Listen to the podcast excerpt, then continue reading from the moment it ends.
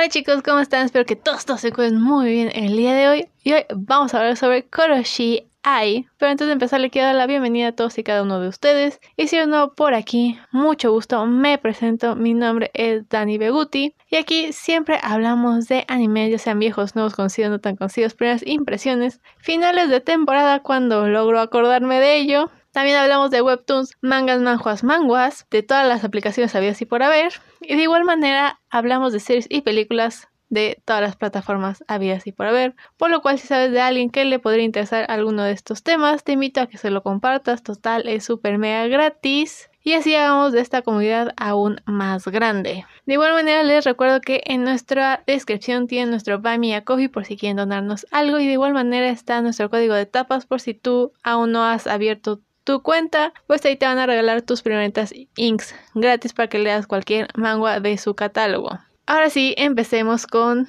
el tema de hoy que celebramos el Día del Amor. Y qué mejor que hablar de un nuevo anime que en su título tiene la palabra amor. Que posiblemente sea un anime de amor súper tóxico como ya estamos tan acostumbrados, ya que por lo visto aquí es un amor entre asesinos. Así es, nos toca hablar de Koroshi Ai, una serie de manga escrita e ilustrada por Fe. Fe publicó por primera vez su historia en Pix con bajo el título de I wanted to read a manga about assessing couple in love, so I started drawing one, o su título original en japonés que sería Koroshi Ai Kapuru manga ga yomite na to omate ta kara Nankakaki Hajime, Hajime Mateta. Y este empezó su publicación, por decirlo de alguna manera, en octubre del 2012 y obtuvo más de 5.4 millones de vistas en este sitio web. De igual manera, Fe siguió con su secuela titulada A Short Story About the Assassin Couple in Love, manga that I just wanted to read about, o Koroshi Ai Kapuru manga ga yomitai da, da que no Shosetsu. En los tres años posteriores la publicación de las historias pasaron a la revista Shoujo Monthly Comic Gene de, Media Factory, eh, que empezó a publicarla en, pues, en papel, ¿verdad? En el 2015 y se ha recopilado en 11 volúmenes tankobon. Quiero decir que estoy más que agradecida que le hayan cambiado el nombre a simplemente Koroshi Ai. Más corto, más simple, más fácil de memorizar, más fácil de decir, más fácil que todo lo que acabo de hacer. También se lanzó una adaptación al CD Drama como un elemento adicional incluido con los lanzamientos físicos en la edición de marzo del 2018 de Monthly Comic Gene eh, lanzado el 15 de febrero del 2018. Y la razón por la que estamos aquí el día de hoy, ya que el pasado 12 de enero se estrenó finalmente su anime, que ha confirmado que tendrá 12 capítulos, que realmente es lo estándar. Posiblemente, y yo quiero creer que tengamos este, una nueva temporada que sean dos arcos de 12 capítulos y en primavera, verano, no, en primavera más bien tengamos una segunda temporada. Yo quiero creer, tengo fe, I don't know. Pero el día que eh, estoy grabando van los primeros cinco capítulos. Esta serie está siendo animada por Platinum Vision y dirigida por Hideaki Oba con los guiones de Ayumu Hisao. Yato Sato está como el diseñador de los personajes y Kei Yoshikawa está componiendo la música. Esta serie la puedes ver en la plataforma de Crunchyroll. Los sellos más importantes que están en este anime son los siguientes: Hiro Shimono, Saori Onishi, Ayumu Urase y Hocho Otsuka. Y aquí nos van a contar que una silenciosa y estoica Chateau Downworth es una recompensa. Su objetivo, Sandiaja, un notorio asesino a sueldo conocido por asesinar a 18 funcionarios de la clase alta en una sola noche. Hasta el día de hoy, sus asesinatos siguen siendo rápidos, eficientes y sangrientos. Sin embargo, después de que Son Ryoja domina a Chateau, en su primer encuentro él le revela sus propias intenciones. También está tras ella, pero apunta a su corazoncito.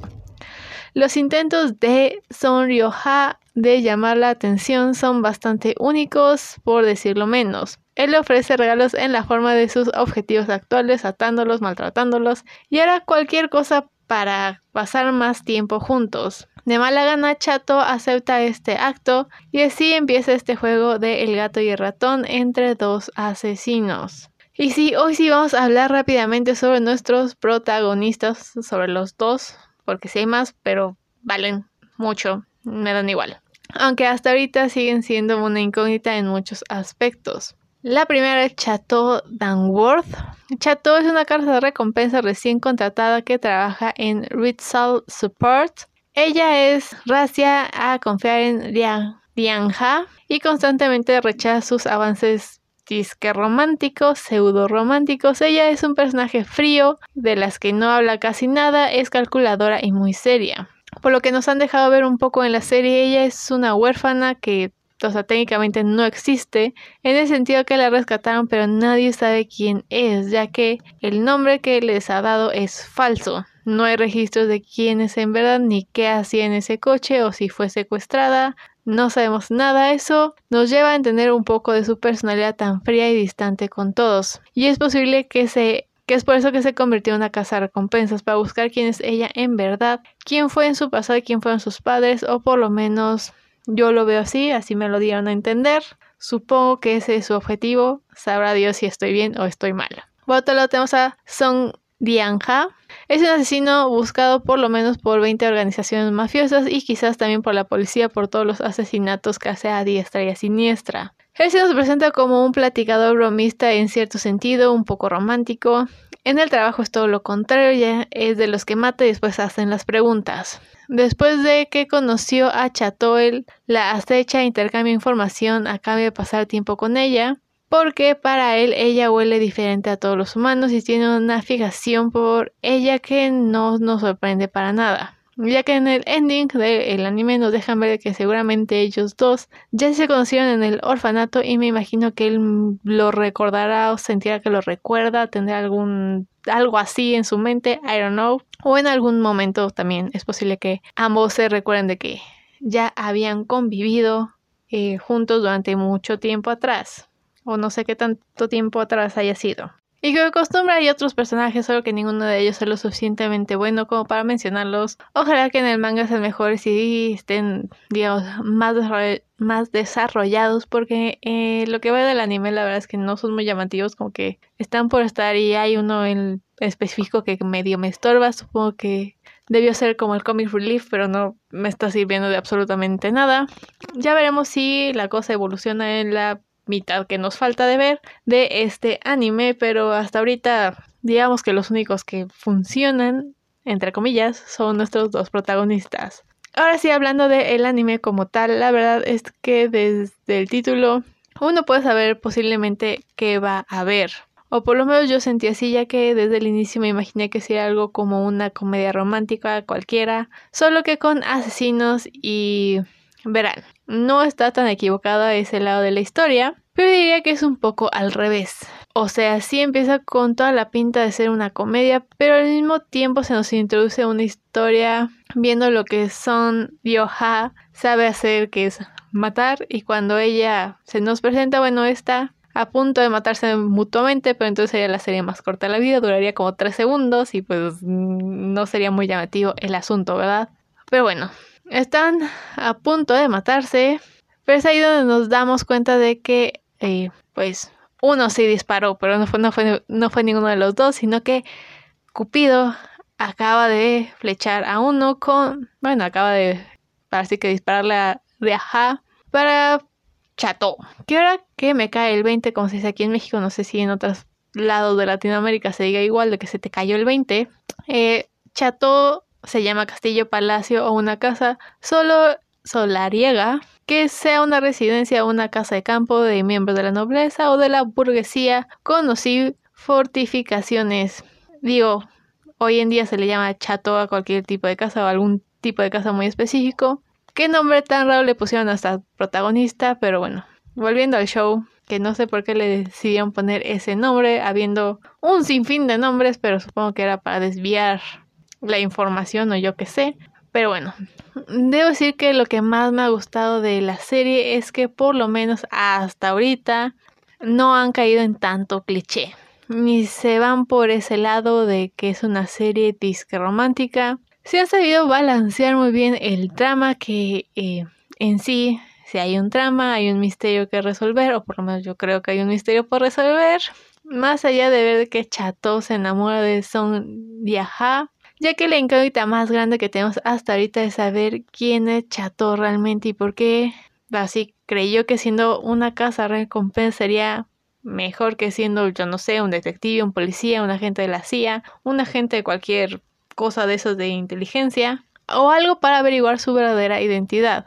¿Quién fue quien la arrebató de su vida? O por lo menos eso es lo que yo creería que es lo más importante de la historia. Pero es una posiblemente comedia de amor, por lo que el trama final puede ser una cosa totalmente diferente. Pero yo de verdad quisiera creer que lo importante es averiguar quiénes son nuestros protagonistas, de dónde vienen, por qué son como son y quién los entrenó y ya saben todo lo demás. Eh, por ejemplo, lo que eh, lo típico que ya hemos visto en, eh, en manguas como Red Candy, que es más o menos va por ese mismo lado en algunos aspectos, ya que Candy es un agente que ha matado y se enamora de uno de sus targets y por otro lado, otro ya hoy que hemos visto la misma trama, más menos, es Under the Green Light, donde Jean es un mafioso y se enamora de un estudiante que no pinta nada en su mundo.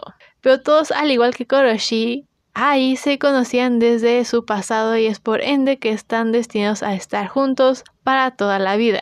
Uno de los clichés más grandes de toda la vida que por lo visto no quiere morir y no de nadie lo va Y por lo menos aquí parece que ninguno de los dos ha recordado esa parte de sus vidas. Quizás Son Ryoja ya medio lo recordó o lo recuerde, o bien sepa que hubo algo desde el inicio, no lo sé, le dijeron su nombre y, o sea, la verdad es que dudo mucho que en el mundo haya muchas personas que se llamen Chato y que vivan en Japón, donde me imagino que está situada esta situación, por lo cual solo con saber el nombre debería él saber si la conoció o no de su pasado en el orfanato.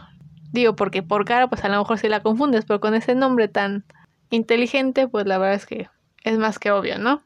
Y sí que es un anime de amor tóxico, porque vaya que son Ryoha, que le estoy cambiando el nombre, son Dia, Dianja, posiblemente, es un stalker al 100%. Le llama toda la vida, sabiendo que ella no quiere saber nada de él, él sabe todo de ella, dónde vive, dónde trabaja, el aniversario luctuoso de su padre, a qué hora sale del trabajo.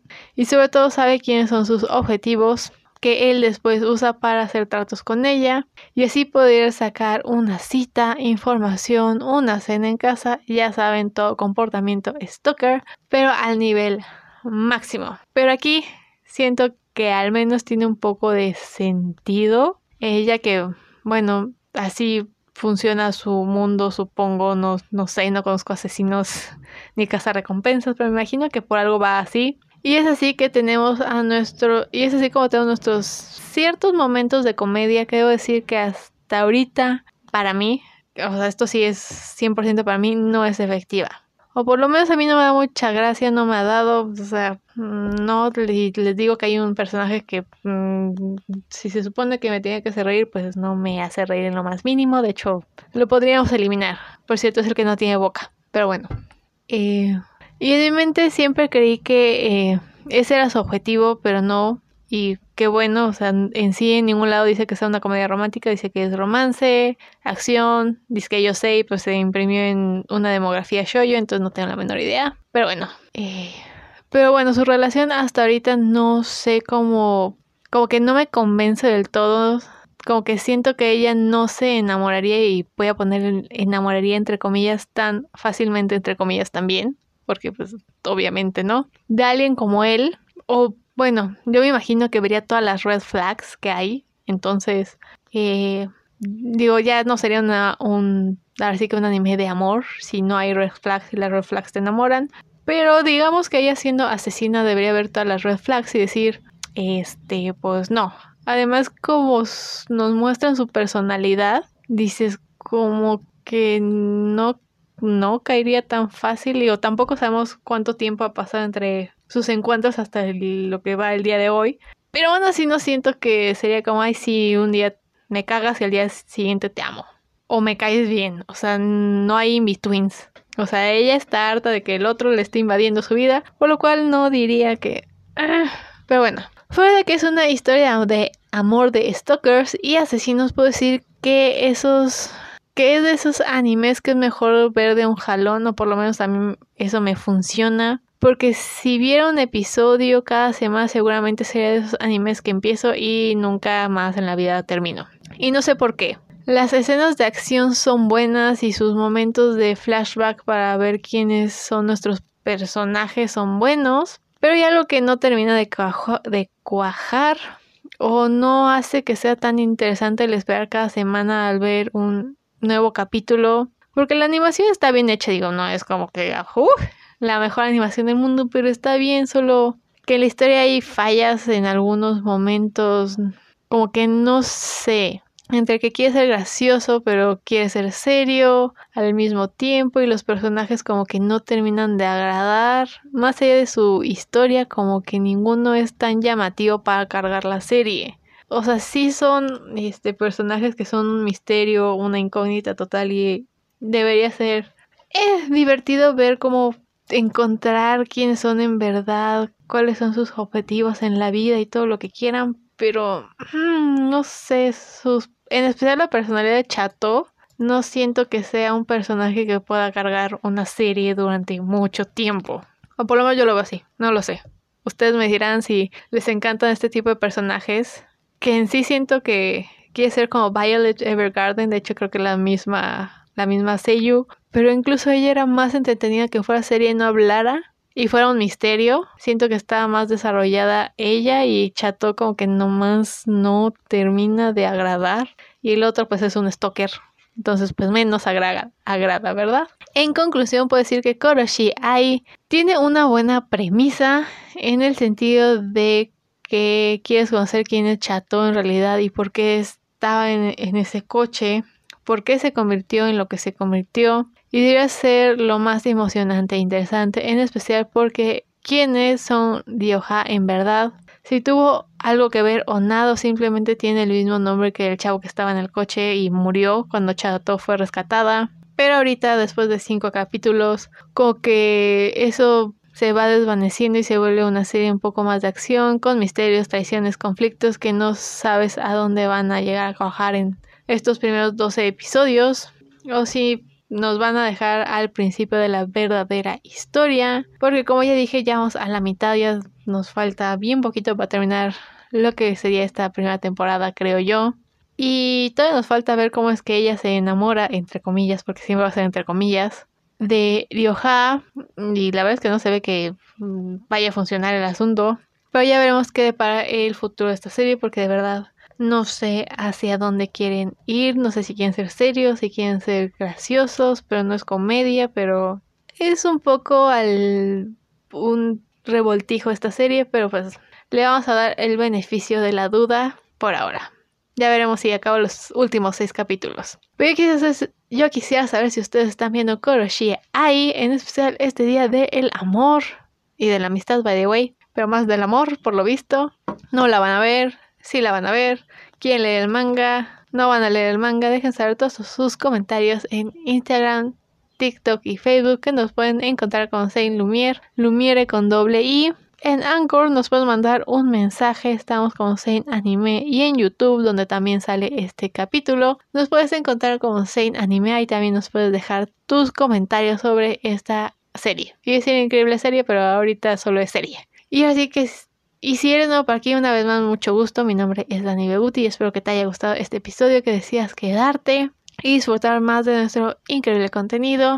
Y así que sin nada más por el momento, yo desde aquí les deseo que tengan una muy, muy buena mañana, tarde o noche, donde quiera que lo estén viendo. Cuídense un montón. Ustedes también vean mucho Koroshi Ai o alguna serie de amor tóxico, súper tóxico, que prácticamente es todo lo que vemos hoy en día en televisión y en Netflix y en cualquier plataforma. Y nosotros nos veremos, nos veremos en el siguiente episodio.